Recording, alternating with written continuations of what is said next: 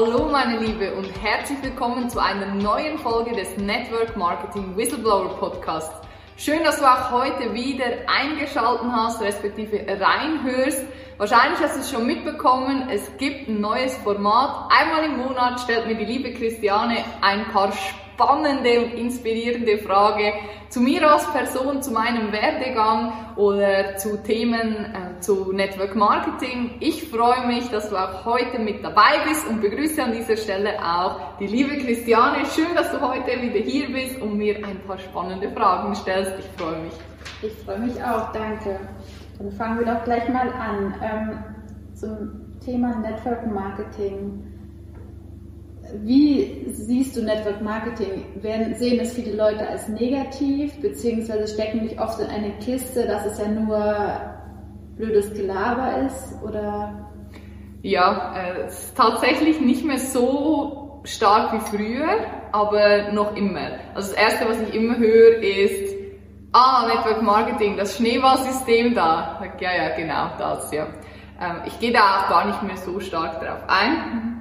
Ähm, es gibt Situationen, wo ich denke, ich möchte mich gerne ähm, nicht rechtfertigen, aber ich möchte gerne Verantwortung übernehmen und auch meine Meinung zu der Branche teilen. Das ist kürzlich auch passiert und da stehe ich auch voll zu, weil ich finde, Network Marketing ist eine super gute Geschäftsmöglichkeit. Aber es ist schon so, dass es auch von einigen belächelt wird. So, ah, okay, du hast doch so ein gutes Studium gemacht, du hast doch so einen guten Abschluss, äh, du hast mit 23 ein Unternehmen geführt, du könntest gefühlt überall in der Wirtschaft hingehen. Wieso hältst du dich nur am Führungsschlusszeichen in der Network Marketing Branche mhm. auf? Und die Antwort ist ganz einfach, weil ich habe es ausprobiert, ich habe in verschiedene Branchen auch reingeschnuppert, auch mit meinem anderen Unternehmen wie Communicate.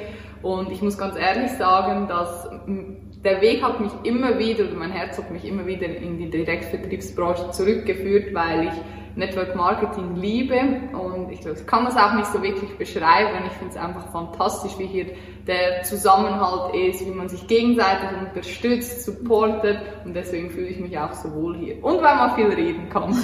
genau. ja, ich glaube aber auch, dass also es ist einfach super wichtig, selber zu wissen, welchen Menschen vertraue ich und wem nicht. Und ich glaube, es kommt sehr auf die Person an. Ich sehe ja auch, es gibt ultra viele Leute in dem Bereich. Und ich frage mich auch oft, wem kann ich vertrauen und wem nicht. Aber das muss man, glaube ich, einfach selber für sich wissen. Ja, äh, ganz wichtig. Also nicht einfach blauäugig rauszugehen und irgendwelche Coaches buchen ähm, die dir erzählen, was ich ganz schlimm finde, so ich baue für dich dein Network Marketing Business auf oder ich suche für dich neue Kontakte. Der komplette Fail, am Ende steht und fällt alles mit dir. Wenn du nicht tust, wenn du nicht umsetzt, dann wirst du in diesem Geschäft nicht erfolgreich werden. Das ist einfach so. Und es gibt Coaches und zu denen, ich glaube, da darf ich auch dazu stehen, zu denen gehöre ich, ich gebe dir Rüstzeug an die Hand, wo du auswählen kannst, was passt zu mir und was kann ich in die Praxis entsprechend umsetzen. Aber umsetzen, die Kontakte finden, das Ganze anwenden, das musst du selber tun. Also da aufpassen, nicht in so eine Falle, nenne ich es jetzt mal, zu tappen, wo es klingt dann oftmals zu schön, um wahr zu sein, weil die Leute betreuen, akquirieren und äh, ausbilden, das musst du am Ende selber tun. Mhm. Und wie ähm also was ist wichtig, dass man sich weiterbildet?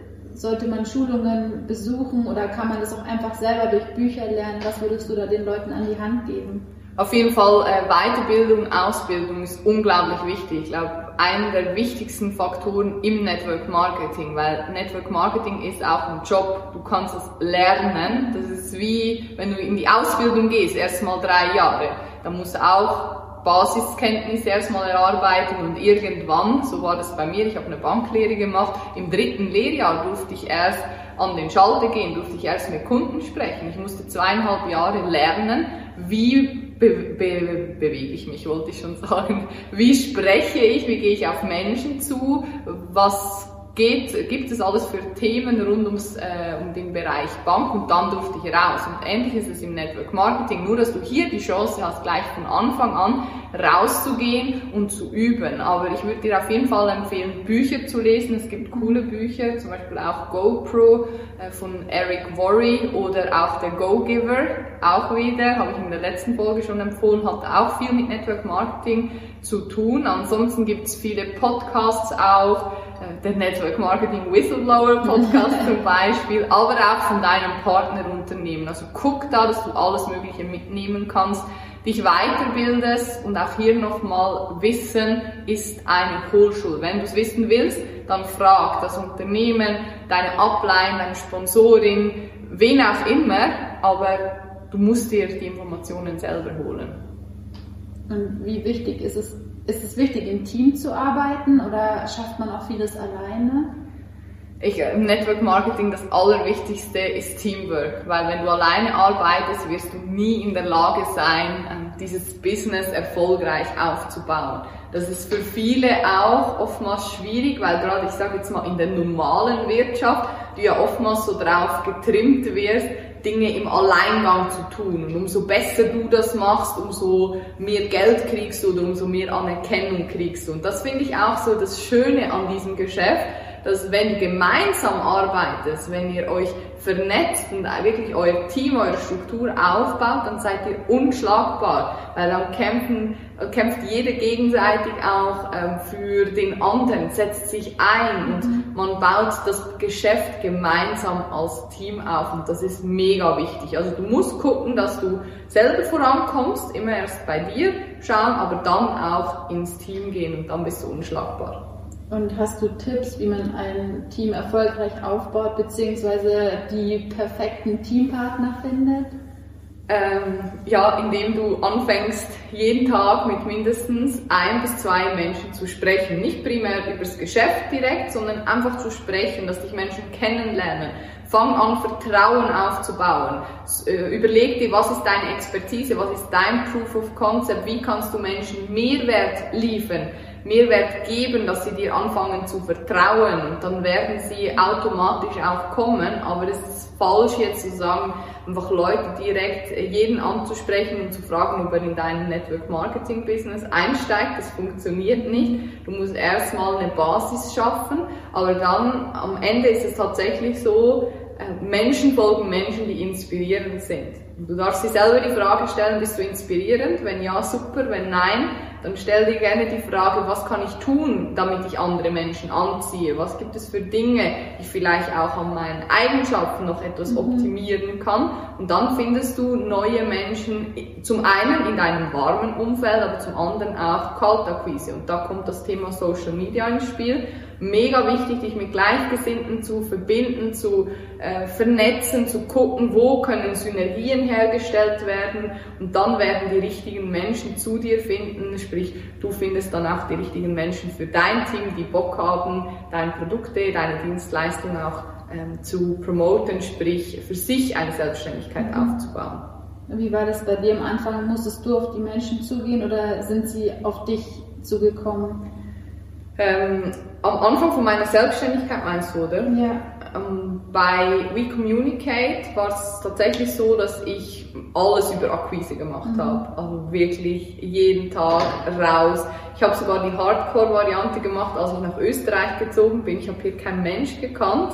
Ich bin in die Industriegebiete gefahren und habe wirklich Türklinken geputzt. Mhm. Ich bin hin, habe geklingelt, habe ein Goodiebag vorbereitet gehabt mit einer Schokolade war da glaube ich drin, irgendeine handgeschriebene Karte und ähm, ein Flyer von mir und dann bin ich von Tür zu Tür und habe mich eben hab vorgestellt und habe gesagt, wie ich sie unterstützen kann. Habe vorher halt geschaut, was macht das Unternehmen und wie kann ich da äh, supporten. Das war mega anstrengend und ich habe es echt nicht gern gemacht. Ich habe vor jeder Tür habe ich Angst gehabt, aber mit der Zeit ist es leichter geworden. Ist noch immer nicht meine liebste Aktivität, aber hat mir richtig viel geholfen. Und mittlerweile ist es tatsächlich so, gerade auch, das finde ich so faszinierend, ich dir glaube ich letztes Mal gesagt, in diesem 1 zu 1 Coaching. Die biete ich seit April letztes Jahr an und ich habe das noch kein einziges Mal kommuniziert, außer jetzt, ich glaube in der letzten Podcast-Folge. Ja.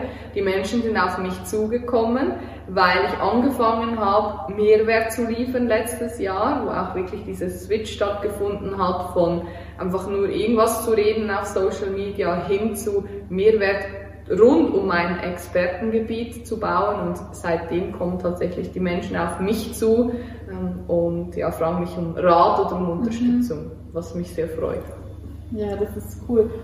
Ähm, und wie wichtig ist, ist es, Menschen zu führen, beziehungsweise soll man eine Art Führungskraft ausstrahlen oder soll man sich eigentlich auf dasselbe Level wie die Partner oder das Team stellen?